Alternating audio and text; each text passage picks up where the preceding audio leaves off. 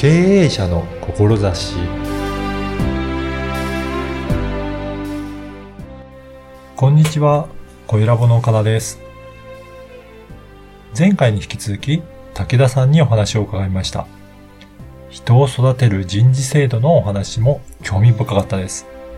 それではインタビューをお聞きください。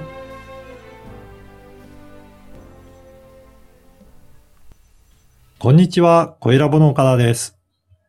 今回も前回に引き続いて、株式会社キャリアポートレイ代表の武田雄一さんにお話を伺いたいと思います。武田さん、よろしくお願いいたします。よろしくお願いいたします。あの、前回はこのキャリアカウンセリング、やはりいろんな人と相談しながら、えーいろいろ自分の悩みとか相談することによって、新たな、えー展開が見えてくるっていうお話をいただいたんですが、いやはりそうやって、あの、一人で悩むよりも、あのーまあ、いろんな人と相談したりとか、専門家に相談するっていうことは大切なことになるんですね。そうですね。はい。。この、武田さん自身は、あのーこのキャリアカウンセラーをやろうと思った。まあ、どうしてやってみようかなっていうふうな思ったきっかけとかはあるんでしょうかね？そうですね。あの、私、会社員、サラリーマン時代になるんですけども、はい。うーんどうしても自分の未来が描けない、うん。えー言われたままに動けばいいんだという、非常にそういう社員が多かったもので、はい。そうではないんだよと。自分の人生は自分で切り開いていく。自分のキャリアは自分で、えー作り上げていくんだよということで、その中でただただ自分の経験談で、えー物事をお話しするんではなくて、うんしっかりそのキャリアの理論に基づいた、うんことから、えーそういう対談、あお話を聞いて、まあ、その人のキャリアを描かしていこうかなという思いがありました。なるほど。はい。あの、この番組は経営者の志という番組なので、ぜひ、えー、武田さんが、あのーこの事業を、えーやりたいなと思って、えー思った志もお伺いしてみたいんですが、どういった思いで今、えー事業を展開されているでしょうか、そうですね。あのー一つはですね、うん。どうしてもお経営志向に、経営的な視点に入ってしまうと、はい。売上ベース、うん。で、社員に働かせるという、そういう考え方になってきます。はい。それで、あと、売上に上がった利益を社員に分配する、うんえーえー平等に分配する、能力評価別に分配するうん、いろいろなあの経営者の考え方があります。はい確かに売上利益が出なければ、社員に分配はできないかと思うんですけども、うんその中で、その利益を出すにどうしたらいいかということで、うん人を育てる人事制度というものがあります。はい。ただただ能力評価をするんではなくて、その人を育てながら評価をしていきましょうと。で、昔、学校時代、え5段階評価の方、はいえー ABCD 評価の方、いろいろいらいたかったと思うんですけども、はい。全員が、え5段階評価でいけば5を取れるようなうん人事制度を作り上げると。へえそうする。経営者の方はじゃあみんな5で、みんなにえー高額な給料をやらなきゃいけないんじゃないかっていう、はいそういう声も、うん聞こえてきています。はい。確かにそうなんですけども、その中に今回の人を育てる人事制度というのは非常にうまくできた仕組みになっています。はいそ。れはですね、まあ人それぞれえー経営者も交えて、どういったらあー人が働きやすい環境を築けるのかという、そういう制度づくりになっております。ですからら、一つの挨拶にするにしても、大きく毎日おはようございますという挨拶できた人には高評価。ということは、皆さんよく挨拶が交わせられれば、それだけ働きやすい環境ということになってきますよね。はい。まあ、あ一つですけども、そういった形で少しずつ小さなところからえー人を育てていくという評価制度を。なるほど。はい。じゃあ、決して、その、難しい、そういったスキルとか、そういった能力とかではなくて、人が育っていくようなところを評価項目に上げることによって、皆さんができるようになって、会社全体が良くなっていくっていう、そういった評価制度を活用しているっていうことなんですかね。そうですね。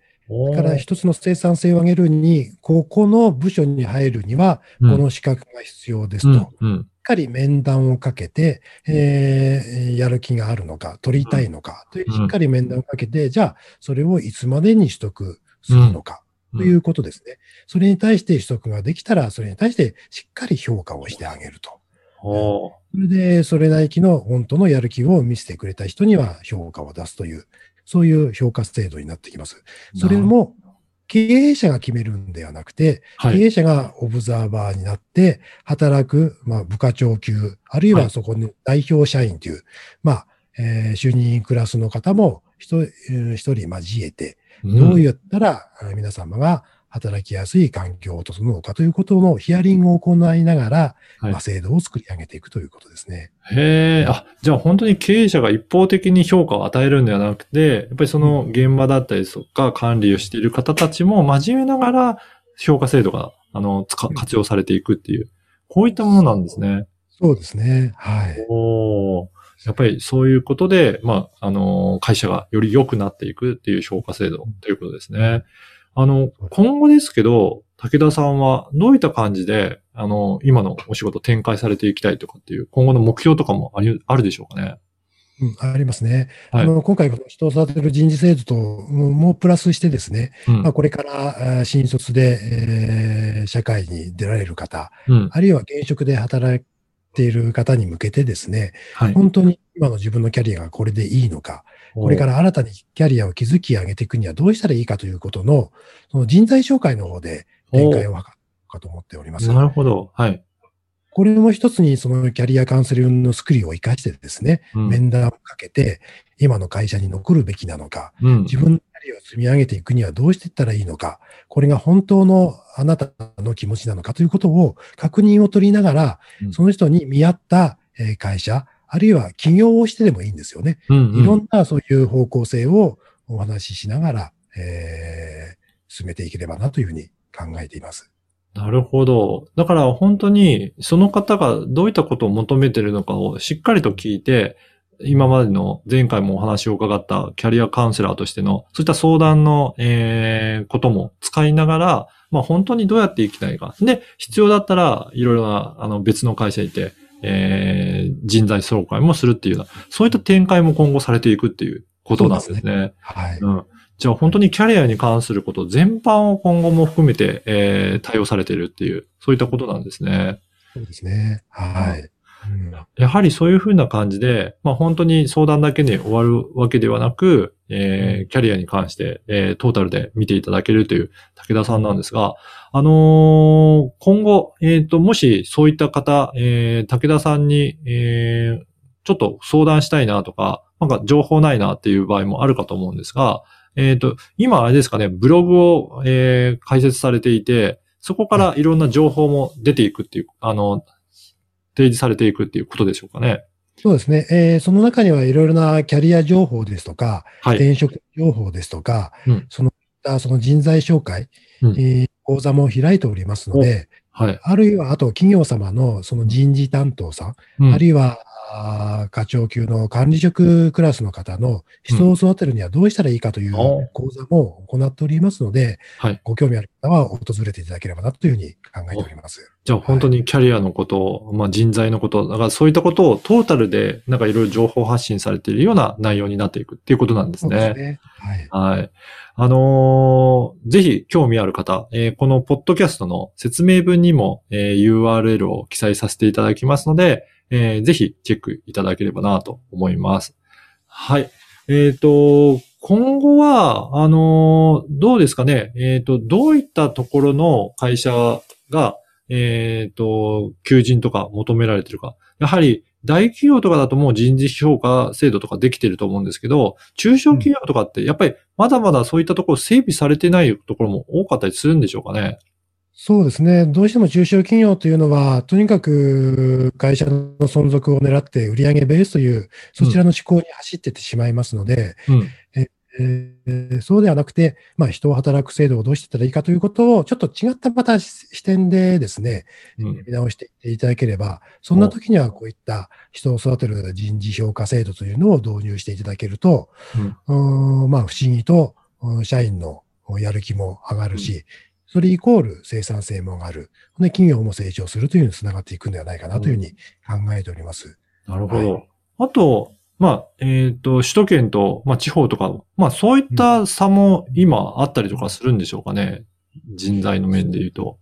そうですね、ありますね。えー、まあ、なかなか地方に来ると働き場所が少ないというふうに言われておりますけども、はいまあ、職種は別としてでもですね、やはり誰もが働きやすい環境で仕事をしたいという、思っている方がほとんどかと思うんですよ。はい。まあ、その中で、えー、その地方と、中央のところですね、うん、バリバリ働いている方は、そこはそれでいいと思うんですけど、あの、地方の方とまたタイアップして、民を置くっていう、うん、そういう展開もできるんじゃないかなと思っています。なるほど。今後本当にいろいろ展開されるということなので、ぜひこのホームページとか、えー、チェックいただければなと思います。はい。前回、今回と2回にわたって、えー、株式会社キャリアポートレイの代表、武田雄一さんにお話を伺いました。武田さん、どうもありがとうございました。はい、ありがとうございました。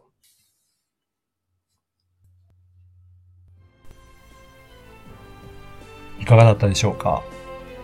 能力を競うだけの評価制度ではなく、